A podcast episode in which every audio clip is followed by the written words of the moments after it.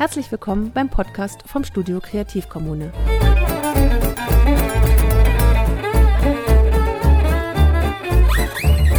Das ist das gemeinsame Fotostudio von Erik Schlicksbier und Anne Jucker.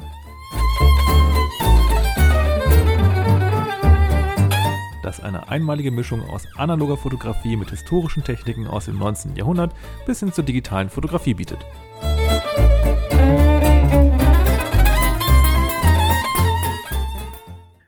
Moin und willkommen zu einer neuen Folge von unserem Podcast. Die Schwarz-Weiß-Entwicklung bringt ja auch Einsteiger ohne tieferen Einstieg auf die chemische Ebene gleich zu Anfang schon ein wenig ins Schleudern. Es gibt eine unüberschaubare große Zahl von Entwicklern. Soll ich jetzt D76 nehmen oder Xtool oder HC110 oder vielleicht doch Rodinal oder wird es dann die legendäre Kornwüste? Bleibe ich lieber beim Kaffee, wie wir vor ein paar Folgen hatten. Oder wenn ich schon selbst mixe, nehme ich dann D23 oder ganz was anderes. Ja, und dann kommt mein heutiger Gast und ich da hier und sagen, nimm doch mal einen Zweibad-Entwickler. Für manche Fälle natürlich nur.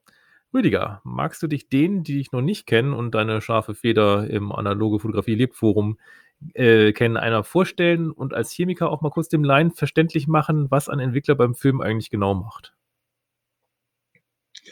Ja, äh, hallo und guten Morgen. Ich weiß ja nicht, wann der Podcast gehört wird. Ähm, ja, Erik, äh, kurz zu meiner Vorstellung. Also ich komme noch aus dem letzten Jahrhundert, so knapp nach der Mitte des letzten Jahrhunderts. Ähm, habe so als Teenie in den 70ern auch entwickelt und eine Dunkelkammer gehabt, zusammen mit meinem Bruder, wo man damals äh, nur vor Schaufenstern stand, sich die Nase platt gedrückt hat vor den Hasselplatz und Canons und sich die nicht leisten konnte. Und jetzt so zwei, seit 2016 bin ich wieder in die Analogfotografie eingestiegen. Die Gerätschaften sind ja deutlich günstiger, aber ich habe mich da auf wenige Kameras und Objektive beschränkt und mein Steckenpferd ist eher, sind eher die Prozesse, die Chemie. Deshalb mache ich viel in der Film- und Entwickleroptimierung. Gut. Ähm, ja, entwickeln ist im Prinzip einfach. Silber wird ja bekanntlich belichtet und dieses Silber wird dann, die Keime des metallischen Silbers werden dann ausentwickelt in Entwicklern. Eigentlich bräuchte man keine Entwickler, das würde auch mit normalem Sonnenlicht gehen, aber würde irrsinnig lange dauern. Entwickler beschleunigen das Ganze. Und es gibt eine Vielzahl von Entwicklern, die alle verschiedene Eigenschaften haben. Feinkörnig, grobkörnig, scharf, weniger scharf, äh, mit Stain, ohne Stain. Aber den Anfänger überfordert das meistens. Und ich denke hier mit dem Zweibad-Entwickler, den ich heute mal vorstellen werde, oder möchte, tun sich viele, gerade Anfänger, aber auch Fortgeschrittene, wesentlich leichter, unterschiedliche Kontrastsituationen zu beherrschen. Das heißt also, ähm, wenn wir nochmal kurz bei diesen normalen Entwicklern bleiben, ähm, welche Optionen habe ich denn jetzt eigentlich, wenn ich jetzt einen ganz bestimmten Film habe? Also ich quasi muss mich dann irgendwie eher entscheiden. Also die eierlegende Wollmilchsau gibt es ja eigentlich nicht. Also, dass ich jetzt die perfekte Schärfe habe, aber irgendwie möglichst wenig Korn und die perfekten ähm, Kontraste. Also ich muss mich hier oftmals ja eher so entscheiden. Möchte ich jetzt eher Schärfe haben, dann habe ich meistens auch ein bisschen mehr Korn. Oder möchte ich äh, Korn vermeiden, dann kann es an den Kanten auch durchaus weicher werden. Ähm, ja, im Prinzip äh, ist das so.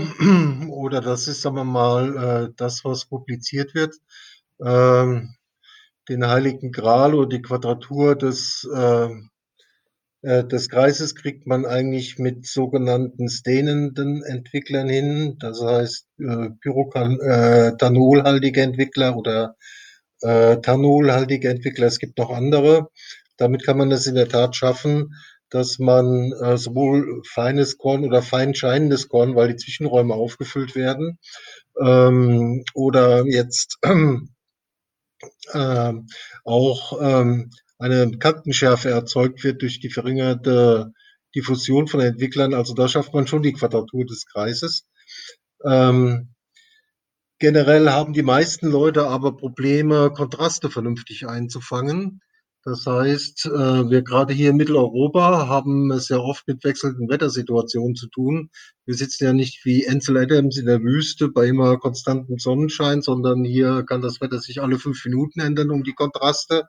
Und ich denke, das ist eigentlich das Hauptproblem, womit viele zu kämpfen haben und wo man äh, eigentlich immer eine Lösung sucht, einen kompletten Film voll zu machen, der dann trotz unterschiedlicher Kontrastsituationen negativ für negativ doch äh, vernünftig ausentwickelt wird und nicht zu weich oder zu hart. Und der Zweibad-Entwickler kommt dann an dieser Stelle ins Spiel. Ja, genau, hier kommt der Zweibad-Entwickler ins Spiel. Äh, bis so vor ungefähr 1930 ähm, wurde ja eigentlich nur im Großformat, Mittelformat fotografiert. Mit dem Aufkommen der Leica allerdings, wo man Film aus der Filmproduktion verwendete, äh, stand man plötzlich vor dem Problem, dass man 36 Aufnahmen hatte. Ich weiß nicht, ob es früher 36 Aufnahmen gab und äh, die halt eben nicht mehr individuell belichten und entwickeln konnte wie im Großformat.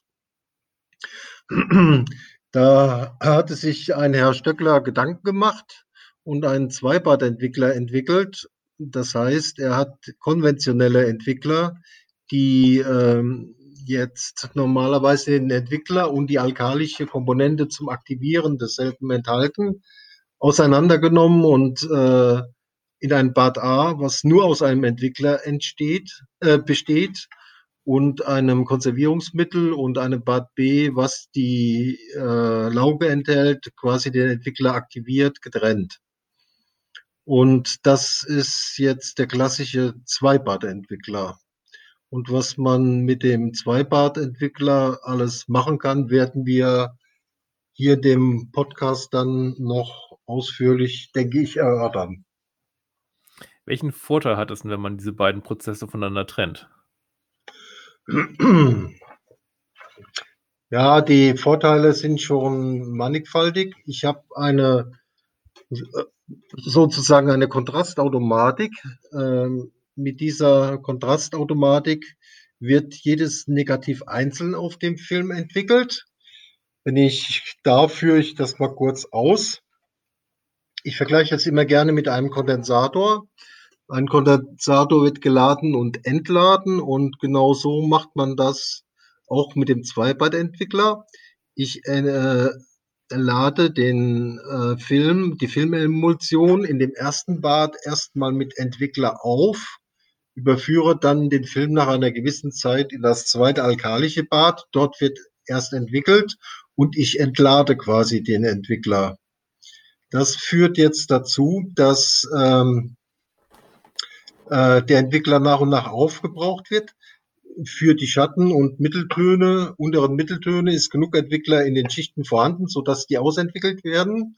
Und mit der Zeit verarmt aber der Entwickler in der Schicht, so dass die oberen Mitteltöne und die äh, Lichter nicht mehr ganz ausentwickelt werden, äh, so dass sich jedes Negativ einzeln einreguliert auf eine Standarddichte, um es mal so auszudrücken.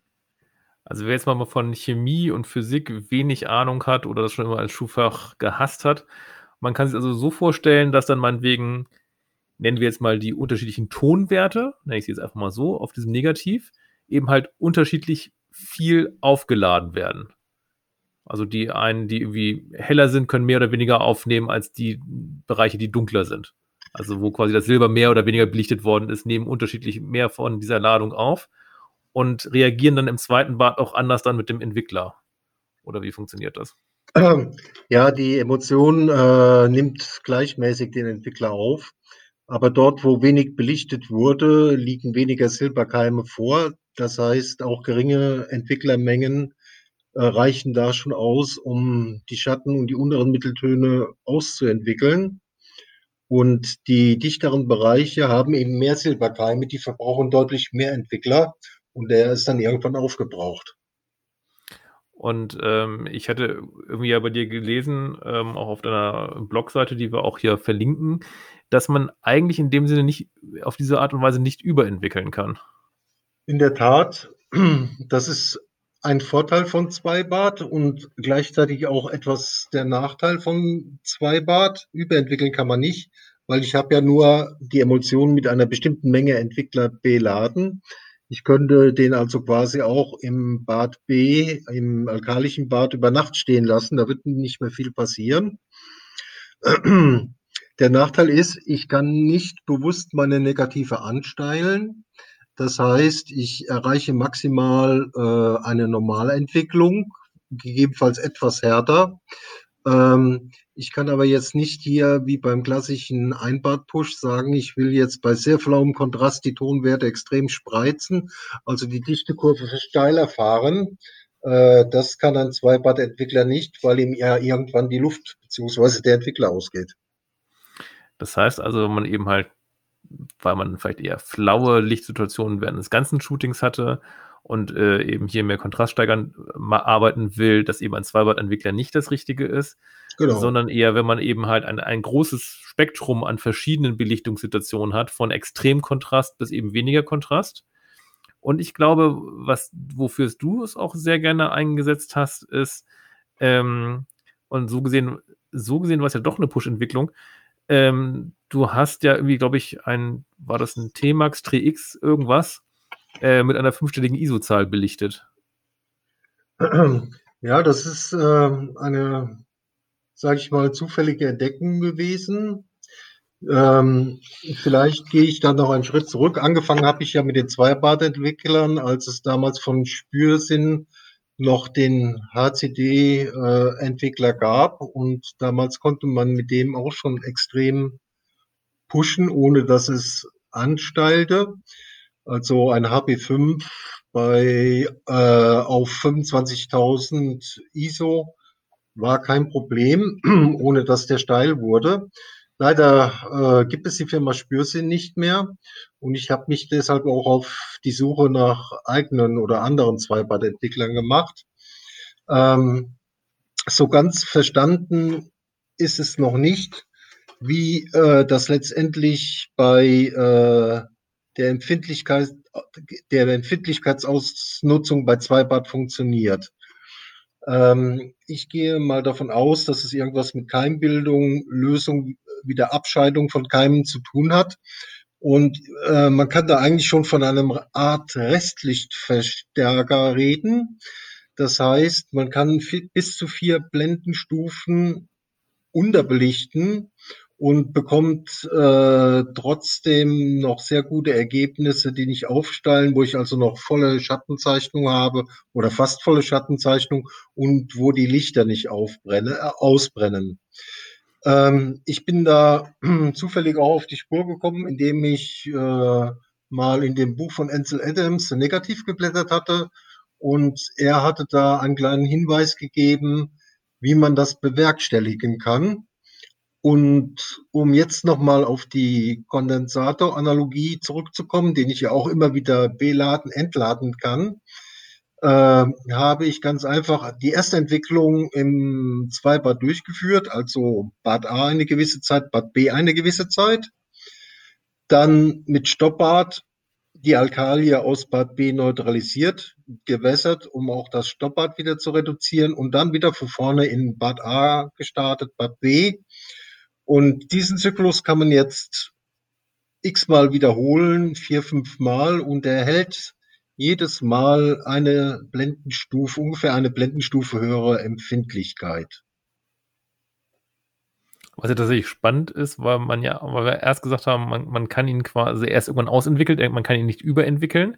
Aber wenn man ja. den Prozess nochmal neu startet, dann bringt dann doch wieder noch was andere weitere Schichten wieder ein, oder? Ja, und äh, jeder, der bislang nur mit Einbad entwickelt hat, würde sagen, das ist unmöglich. Film hat eine bestimmte Grundempfindlichkeit und fertig. Ich kann da vielleicht noch ein bisschen rauskitzeln, ähm, indem ich halt eben massiv pulle.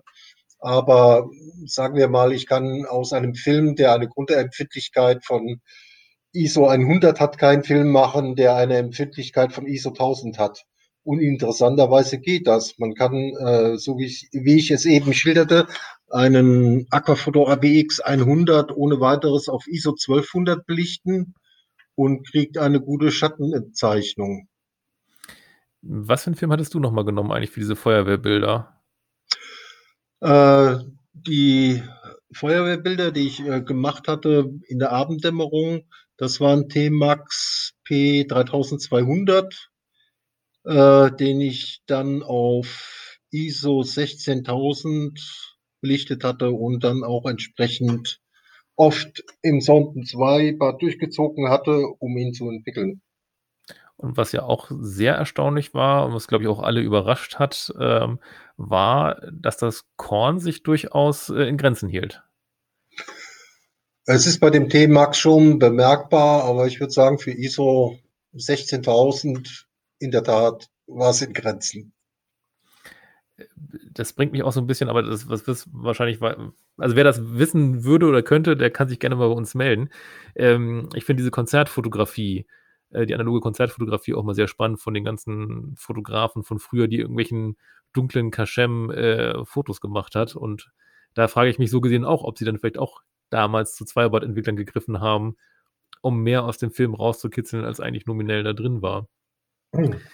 Das heißt also, man könnte jetzt, also zusammenfassen, Zweibad-Entwickler ist eben also A, hervorragend, um ähm, sehr unterschiedliche Lichtsituationen, Kontrastsituationen äh, auf einem Film so ja. zu managen, dass der ganze Film in sich ähm, schön homogen printbar, scannbar ist, auf der einen. Seite.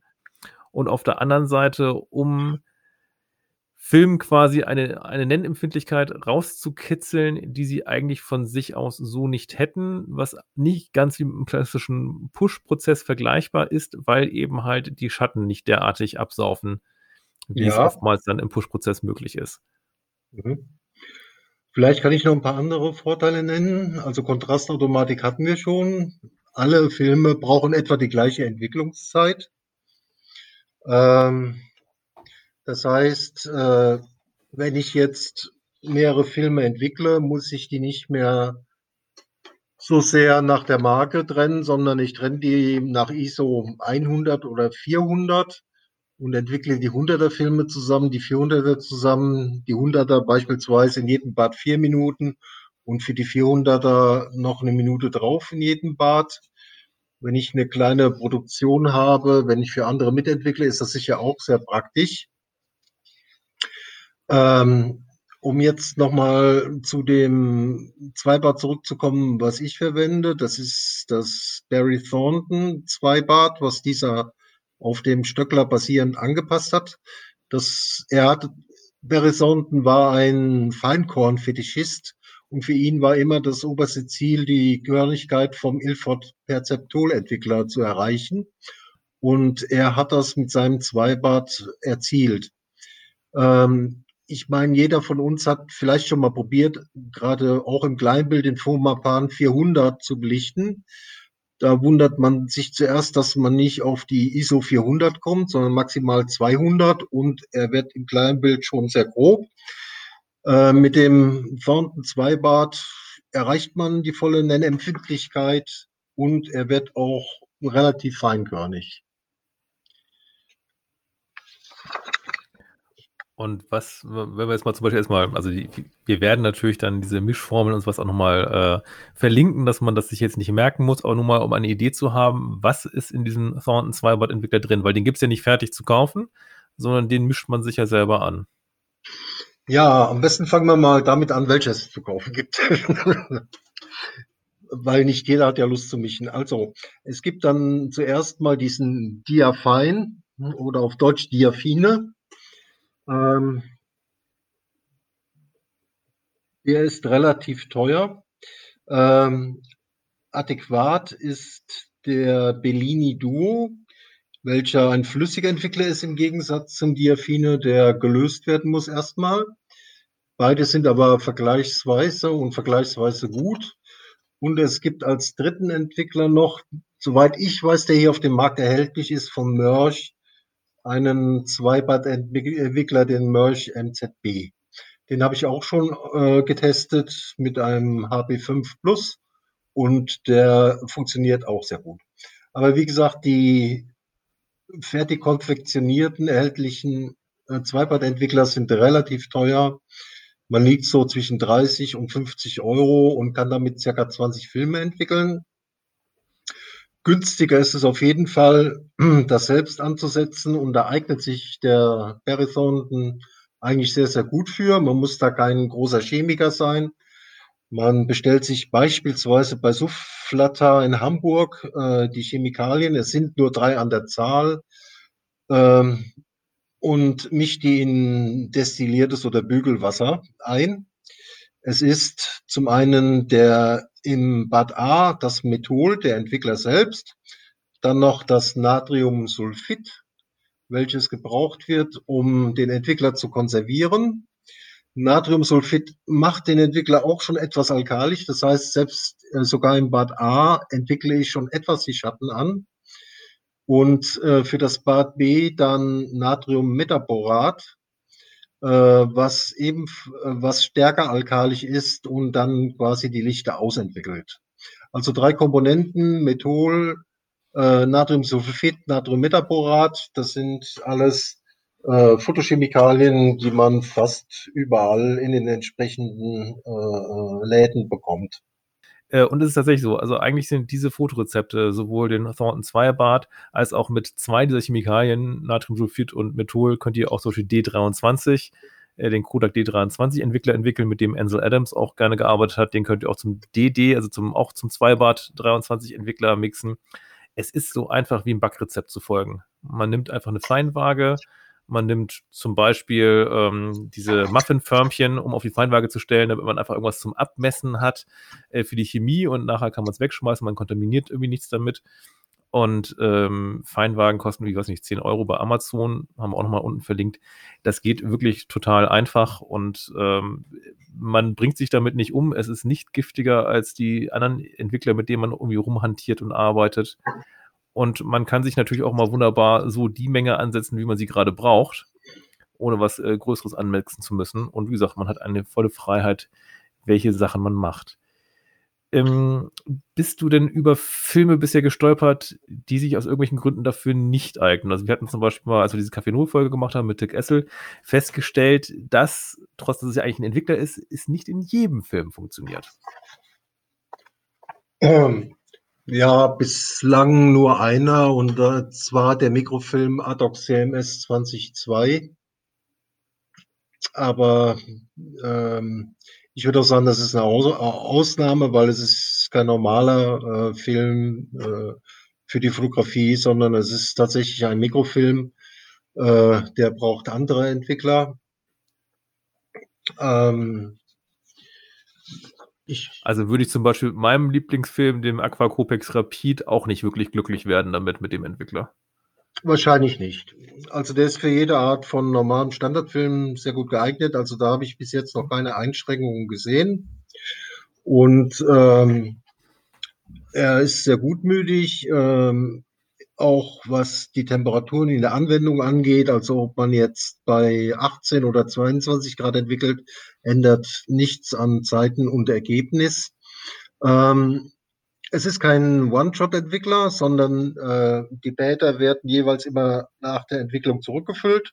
Man sollte nur darauf achten, dass nichts von Bad B, also von der Alkalie in A gelangt. Ähm, ich kann ja vielleicht mal kurz erklären, wie so eine Entwicklung abläuft, rein praktisch. Ähm, ich spule meinen Film in die Dose, kippe den Entwicklerteil A hinein, entwickle meine vier Minuten, mache auch eine Minute Initialkipp und äh, kippe dann jede Minute einmal und nach beispielsweise vier Minuten kippe ich A wieder aus und fülle dann direkt anschließend B rein, ohne zu wässern oder zu stoppen. Äh, die Alkali in B setzt dann die Entwicklung richtig in Gang. Allerdings kippe ich hier zu Beginn nur einmal, weil ich will durch zu viel Kippbewegung nicht meinen Entwickler in der Emulsion von dem Bad A ausspülen. Also nur einmal kippen und dann auch jede Minute nur einmal kippen, kipp dann wieder aus, stoppe und fixiere. Und, wenn ich, und ich habe dann trotzdem keine Verschleppung von Bad A nach Bad B, weil vielleicht noch irgendwelche Reste von Bad A drin sind, nachdem ich das ausgekippt habe? Bad A nach Bad B, Verschleppung hast du immer. Schlimmer ist Bad B nach Bad A. Okay. Also die andere Sache ist nicht so wesentlich. Ja. Und ich mache es eigentlich immer so, ich setze ein Liter an, teile das in zweimal 500 Milliliter auf pro Bad, ähm, starte mit der Entwicklung und man hat ja immer Verluste bei jeder Entwicklung. Diese fülle ich dann mit dem frischen Entwickler aus den anderen 500 Millilitern auf und stelle dann eigentlich so immer sicher, dass ich äh, frischen äh, Entwickler habe, der immer gleichmäßig funktioniert. So in der Regel kann man 15 bis 20 Filme äh, pro äh, Liter Entwickler entwickeln. Und die Ergebnisse werden wirklich sehr gleichmäßig. Man muss auch keine Zeitenverlängerungen einplanen. Und wenn man das selber ansetzt in Sonden 2 Bar, da landet man so ungefähr bei 20 Cent pro Entwicklung. Ich wollte sagen, das äh, klingt nach einem sehr günstigen Entwickler dann auch, wenn er so lange hält. Ähm, würdest du dann auch sagen, dass man ihn theoretisch dann auch, weil wir sagten, okay, er ist jetzt natürlich für die Situation ideal, aber man auch einfach, wenn man Filme in einer ganz normalen Kontrastverhältnis die ganze Zeit die Rolle fotografiert, kann man es genauso gut da reinwerfen, oder sollte man dann lieber äh, zu einem Einbadentwickler greifen? Ich mache es beispielsweise so, wenn ich von vornherein weiß, dass ich sehr wechselnde Kontrastverhältnisse habe, wie beispielsweise im Urlaub, dass ich dann eigentlich fast immer zum Zweibadentwickler greife. Wenn ich jetzt bestimmte Projekte habe, wo ich genau weiß, welcher Kontrast vorherrscht, oder ich einen bestimmten Kontrast abpasse und einstelle, sei es Studio oder draußen, und eine begrenzte Anzahl von Aufnahmen mache, äh, dann verwende ich meistens Einbadentwickler. Und ähm, du hast gesagt, sie halten 15 bis 20 Filme insgesamt. Ähm, wie lange hält sich die Chemie an sich? Also wie lange kann ich sie auf dem Regal stehen lassen, ohne dass damit was passiert? Wenn ich jetzt irgendwie 15 bis 20 Filme nur in einem Jahr überhaupt zusammenkriege oder so. Ja, wenn ich jetzt mir einen Einbadentwickler ansehe, da habe ich ja hm, die äh, beiden Komponenten, also Entwickler und Alkali, schon gemischt. Das heißt, der, der altert äh, von vornherein stärker. Hier bei dem Zweibad habe ich die beiden Komponenten ja getrennt, also der hält locker ein Jahr bis zwei Jahre auf dem Regal durch. Auch wenn er angebraucht worden ist. Und ähm, dem, zu diesem Thornton Zweibad Entwickler, ich glaube, es gibt ja, es gibt den Thornton Zweibad Entwickler, es gibt den Thornton Zweibad Entwickler Mod und äh, es gibt ja auch noch andere. Wie bist du jetzt zu deinem gekommen, dass das so zu deinem Standardentwickler wurde, im Gegensatz zu Doppel D23 oder so? ja, äh, ähm, das kam einfach nur daher, dass ich die Schattenentwicklung etwas verbessern wollte. Ich habe dann zu dem normalen Sonden noch eine geringe äh, Menge Phenidon in den äh, in die Entwicklungskomponente A getan, ist aber nicht zwingend erforderlich. Ich arbeite jetzt damit, man kann auch ohne arbeiten. Man sieht die Unterschiede, würde ich mal sagen, kaum. Übrigens, Phenidon hat eh jeder, der im Haushalt, der mit Mikrofilmen arbeitet und mit Poter entwickeln will. Das ist nämlich der andere große Bestandteil von Poter. Also ihr seht schon, mit den wenigen Chemikalien habt ihr eigentlich eine riesige Bandbreite in Entwicklern, die ihr bauen könnt und äh, womit ihr die verschiedenen Sachen euch selbst zusammenmixen könnt. Wie sieht es denn mit dem Shelf Life der ähm, Chemikalien an sich aus? Also wie lange hält das Metholpulver oder wie lange hält das Phenidonpulver? Das ist ja auch irgendwo mal limitiert. Also wenn ich mir jetzt zum Beispiel sowas dann von Suvatler oder so dann kaufe, ähm, wie lange habe ich, um das aufbrauchen zu müssen? Das ist so ein bisschen das Problem. Ich meine, es sind zwar geringe Mengen, es handelt sich meist nur um 50 Gramm äh, Methol beispielsweise ich brauche für einen Ansatz 6,5 Gramm. Ich kann also gut acht, sieben, acht äh, Mischungen damit machen. Und äh, das wären äh, äh, sieben Mischungen mal circa 20 Filme, die ich pro Liter entwickeln kann. Dann bin ich sehr schnell bei 140 Filmen. Das heißt, so schnell wird man das nicht aufbrauchen. Das lohnt sich also immer, wenn einer sich die Chemikalien bestellt, noch einen zweiten und dritten fragt, ob er Interesse hat und äh, man verteilt es dann untereinander. Dann ist auch sichergestellt, dass die äh, äh Rohchemikalien keinem Alterungsprozess ausgesetzt sind. Phenidon reagiert da extrem empfindlich. Äh, das sollte man wirklich innerhalb eines Jahres als Pulver aufbrauchen. Ähm, man kann es auch in organischen Lösungsmitteln lösen, aber das macht die Sache nur komplizierter. Ähm, ich würde jetzt, wenn jemand einsteigen will in Selbstmischen von Zweibad entwickeln, erstmal bei dem Original Sonden Zweibad bleiben und mit Methol, äh, Natriumsulfid und im Bad B mit Natriummetaborat arbeiten. Ähm, ich denke, die Ergebnisse sind wirklich sehr gut, äh, so dass sich das auf jeden Fall lohnt. Mit Phenidon kann man dann noch machen, ist nicht zwingend erforderlich. Das heißt also eigentlich äh, kann man sagen, hindert an der größeren Verbreitung des Zweierbads die Leute wahrscheinlich meistens nur daran, dass ihnen entweder die fertig gemixten Entwickler zu teuer sind oder die Leute irgendwie Scheu haben, sich selbst ihre Chemie zu mixen, weil es könnte schwierig sein oder gefährlich sein oder sowas, weil ansonsten, äh, wenn man sich jetzt diese Pro-Stück-Preise anhört und wenn man eben halt die Möglichkeiten dieser Kontrastzähmung oder des äh, Empfindlichkeitssteigernden ähm, dann nimmt, ist das ja eigentlich ein sehr attraktiver Entwickler. Und das hattest du auch nochmal, glaube ich, irgendwo geschrieben.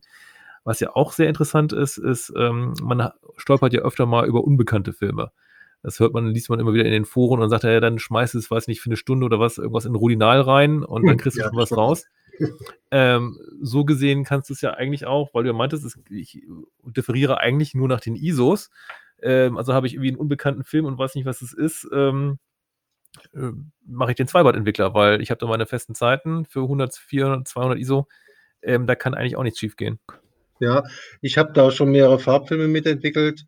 Ähm, nach dem 4 Minuten 4 Minuten Schema. Die kamen sehr gut raus. Auch den Chromagen äh, XP2 von Ilford, der normalerweise auch in C41 als Schwarz-Weiß-Film entwickelt wird. Äh, der wird, wenn er at 200 belichtet wird, wirklich sehr gut im Sonden 2 Bad. Und ähm, auch bei älteren Filmen, unbekannten Filmen warum nicht zwei Bad nehmen? Vier Minuten, vier Minuten und fertig ist der Lack. Und wie gesagt, wirklich nochmal, selbst mixen ist überhaupt nicht schwer. Feinwaage, Cupcake, also äh, Muffinförmchen und einfach deine ähm, zwei, drei, vier Flaschen ähm, wo du dann eine Chemie reinfüllst und mehr, ne, vielleicht noch ein Trichter, der kann noch helfen. Aber ansonsten braucht man eigentlich nicht mehr dafür und äh, man hat äh, ganz viele Möglichkeiten und eben auch relativ günstige. Und äh, ja. Ja, mich wundert schon ein bisschen, wie vorsichtig die Deutschen sind. Also, wenn man sich mal bei den Osteuropäern, Polen, auch Rumänen, in den USA, in England, Italien umschaut, äh, da werden viel mehr Sachen selbst gemacht, ausprobiert, experimentiert. Ähm, hier in Deutschland waltet die Vorsicht, ist zum Teil auch berechtigt. Also man sollte da schon gewisse Grundsatzregeln der Sicherheit einhalten, also nicht jetzt neben den Frühstücksbrettchen von den anderen Familienmitgliedern seine Entwickler rühren, auf Sauberkeit achten, gegebenenfalls eine Maske, an die sind wir ja mittlerweile auch gewöhnt, ein paar Gummihandschuhe. Und dann steht ihm eigentlich nicht, äh, nichts im Weg, da selbst mal einen Entwickler anzusetzen. Vor allem, weil. Und, äh, letztendlich, entschuldige Erik, letztendlich, wenn ich mir eine Tüte Tol kaufe oder X-Tol, ich habe damit nie entwickelt, habe ich ja auch Pulver, was ich ansetze, was staubt. Und da ist mehr oder weniger dasselbe drin.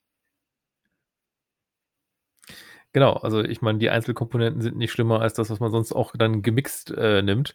Ja. Das Einzige, was man dann vielleicht äh, beim Anmixen dann eben darauf achten kann, ist, dass man den Staub von der Einzelchemie dann nicht einatmet und das war es auch schon. Aber wie du schon richtig sagtest, Masken sollten ja momentan genügend vorhanden sein in allen Haushalten. Das ist nicht so das Problem. Wahrscheinlich jetzt nicht in Berlin. da, da gerade weniger, wahrscheinlich. ähm, nein, also ich wie gesagt, das wäre vielleicht mal ein interessantes Projekt für die langen Winterabende, einfach mal seine Entwickler selber zu mixen und da was zu basteln. Ähm, wenn du jetzt auch gerade die Bilder oder die du um vier Blenden quasi empfindlicher gemacht hast, die Filme, hast du da äh, einen großen Unterschied gemerkt, was jetzt das, ähm, aus, die Ausbelichtbarkeit angeht oder die Scannbarkeit oder macht das eigentlich äh, gar keinen Unterschied? es ist ja so, dass im hybriden Workflow, wie das so neudeutsch heißt, mit Bildverarbeitung man ja noch einiges hinbiegen kann. Wenn ich jetzt also äh, fehlbelichtete oder zu kontrastreiche oder zu weiche Negative habe, kriege ich da irgendwie immer noch was rausgebügelt. Äh, beim Vergrößern ist das wesentlich kritiker, da, äh, kritischer. Da muss man sich schon äh, an mehr oder weniger das Zonensystem und die Begrenztheit von dem Papier halten und den Entwicklern. Und gerade da spielt Zweibart seine Vorteile voll aus. Ähm, man kann fast alle in Zweibad entwickelten Negative äh, mit Gradationen normal, also 2,5 oder Weißlicht belichten. Und die Ergebnisse sind schon mal ganz ansprechend. Man muss also nicht permanent äh, Filter wechseln, äh, irgendwie äh, Einstellungen vornehmen am Vergrößerer. Wenn man da mal die Grundeinstellungen hat, kann man eigentlich einen kompletten Kleinbildfilm so auch am Vergrößerer durchziehen weil man quasi alles auf ein Level gebracht hat. Ja, ich äh, messe einmal mit dem Vergrößerer äh, äh, die dunkelste Stelle ein. Wer vergrößert, kennt das. Ich suche mir die kleinste Zeit für die Belichtung, für die maximale Schmerze. Äh, die Lichter ergeben sich dann über die Gradationswahl und das ist, äh, ist dann, wie ich sagte, meistens Normalgradation und dann kann ich so den ganzen Film durchziehen und entwickeln. Dann bin ich doch mal sehr gespannt, ob wir in Zukunft vielleicht mal mehr Thornton Zweibart oder andere Zweibart-Entwicklerergebnisse sehen werden. Ähm, wie gesagt, gerade für Kleinbild, wenn du wirklich 36 Aufnahmen irgendwie vollkriegen willst, sehr attraktiv. Von den Preisen her sehr attraktiv. Und eben, wenn man gerade mal saugige Lichtverhältnisse hat und irgendwas in der Dämmerung fotografieren möchte oder bei Konzerten fotografieren möchte, auf jeden Fall mal eine Sache, die sich extrem lohnt auszuprobieren. Gerade auch mit der selbst gekauften Chemie oder Einzelkomponenten, weil äh, selbst wenn ihr alle Einzelkomponenten kauft und äh, die auch nicht innerhalb eines Jahres aufkriegt, die sind trotzdem alle immer noch billiger zusammen als äh, der fertig gemixte Entwickler. Ja, ich weiß nicht, ob du noch was hast, was du noch ergänzen möchtest. Ja, wie gesagt, ein bisschen mehr Experimentierfreude. Es kann ja so schnell nichts kaputt gehen und äh, im Prinzip ist Film zwar teurer geworden, aber es ist immer noch relativ günstig. Ähm, bleibt nur zu hoffen, dass uns noch die Fotopapiere lange erhalten bleiben. Ähm, Analogfotografie ist ein schönes Hobby. Äh, schönes Hobby, um seine Zeit und sein Geld zu verplempern. aber macht durchweg Spaß. Ich betreibe das zwar als Hobby, aber mittlerweile auch schon fast 24-7. Ähm, man kann sich da immer verbessern, man kann immer neue Wege finden. Ähm, es ist auf jeden Fall befriedigender, als nur digital zu fotografieren. Und vor allem, das ist, glaube ich, auch wirklich das, das Schöne, was du gesagt hast, wirklich ausprobieren. Man verliert nichts durchs Ausprobieren. Es gibt gerade auch in der analogen Fotografie eigentlich nicht den einen Weg. Es gibt viele Wege zum Ziel. Und ja. die haben halt ihre unterschiedlichen Vor- und Nachteile und jeder muss mal für sich seinen eigenen Weg finden. Aber dafür muss man natürlich auch mal einige Sachen erstmal ausprobiert haben. Und vor allen Dingen, wenn man selbst Vergrößerung macht, sollte man nicht unbedingt meinen, dass je größer das Format, desto besser. Also mittlerweile mache ich auch kleine Formate und äh, reicht auch. Die, die Wände sind schon voll gehängt. Und was man auch übrigens tatsächlich nochmal, das wäre mal für ein Thema für eine andere Folge noch, aber es ist sehr erstaunlich teilweise, wie eine Vergrößerung doch anders aussieht als ein Scan. Also auch wenn es quasi die, die, gleiche Grundlage war. Wir hatten das mal mit dem ähm, Kodak Double X äh, Film, diesem Cine-Film von Kodak wie ja. unfassbar er körnt im Scan. Das ist fast schon eine brutale Kornwüste, äh, Kornwüste. Und äh, im Print äh, wunderbar. Also kornfrei wäre jetzt übertrieben, aber man sieht bei Vibe nicht so das Korn wie beim Scan. Also da gibt es auch noch einen großen Unterschied und deswegen lohnt es sich auch mal auf beiden Wegen zu arbeiten. Mhm. Also kann ich nur bestätigen, was mir aufgefallen ist in der digitalen Bildverarbeitung, wenn man die Kontraste da etwas höher dreht, dann fängt es sehr schnell an mit dem schwarzen digitalen Kornrauschen oder Pixelrauschen. Die einzige Ausnahme, wo das bisher bei mir noch nicht aufgetreten ist, ist dieser äh, äh Adox CMS 20.2, der wirklich extrem feinkörnig ist. Also der ist da wesentlich belastbarer. Insofern fröhliches Ausprobieren. Dir, Rüdiger, ganz herzlichen Dank mal für den Einblick in einen ganz anderen Entwickler, der viel zu unbekannt ist. Genauso wie, also er war ja mal bekannt, genau wie Null, aber irgendwie wieder gerade mal so ins Tal der Vergessenheit geraten ist. Und hoffentlich sind jetzt mal mehr wieder geneigt, das auszuprobieren. Wunderbar. Dann freuen wir uns auf nächste Woche, nee, übernächste Woche, alle zwei Wochen hört ihr uns. Und äh, sprechen dann, oh, böse, über ein digitales Thema. Seid überrascht. Bis dann. Tschüss. Tschüss. Thank you.